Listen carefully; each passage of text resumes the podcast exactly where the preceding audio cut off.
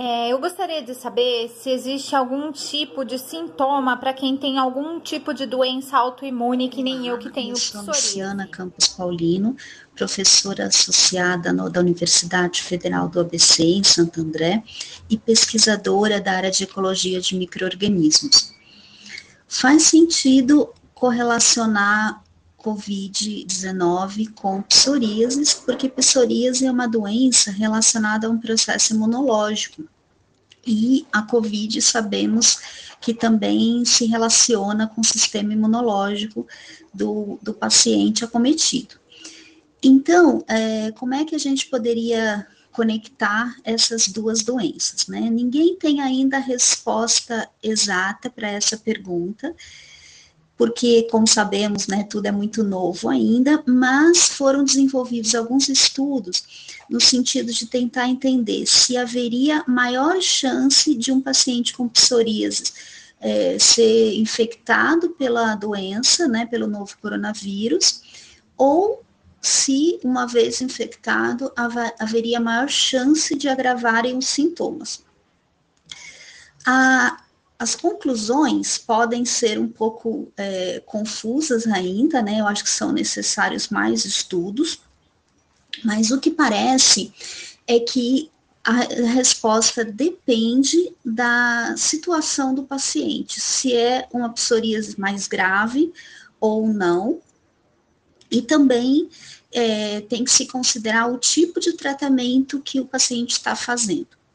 Alguns tratamentos indicados para casos moderados e principalmente para casos graves envolvem utilização de compostos que inibem alguns elementos imunológicos, como é, TNF, né, fator de necrose tumoral, e usa-se inibidor desse composto para tentar minimizar os efeitos da psoríase.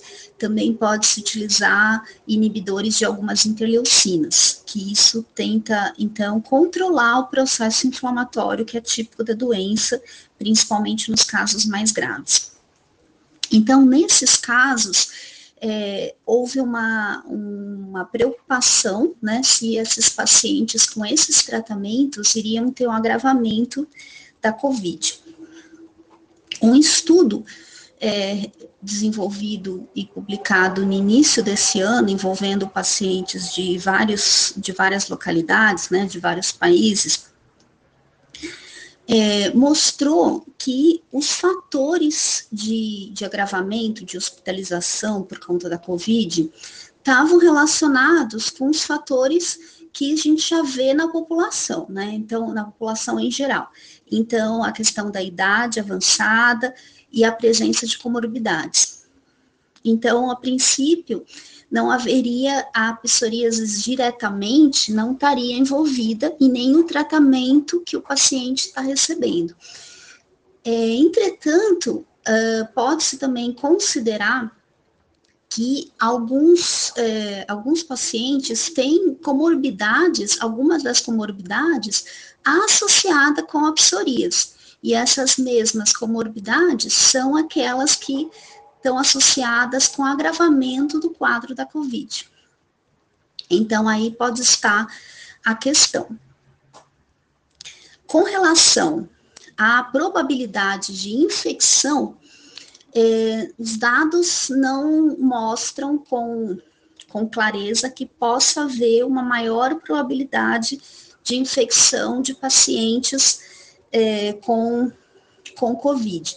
Esse, com Covid não, com psoríases, né, que seria mais provável de serem infectados pelo novo coronavírus. Isso parece não ser o caso, embora esses dados podem ser interpretados de diferentes maneiras, né.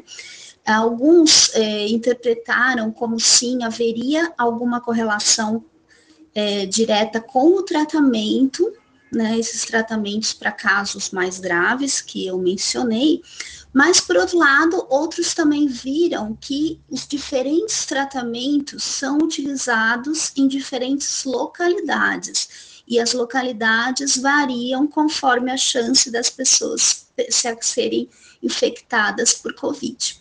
Então, pode ter essa relação. Então, concluindo, a minha recomendação para as pessoas com psoríase é a mesma recomendação que eu faria para qualquer pessoa. Prossiga com os, as, as, é, os procedimentos que a gente já sabe com bastante certeza que vão nos ajudar a minimizar as chances de contaminação, que é distanciamento social, uso de máscaras, procedimentos de higiene.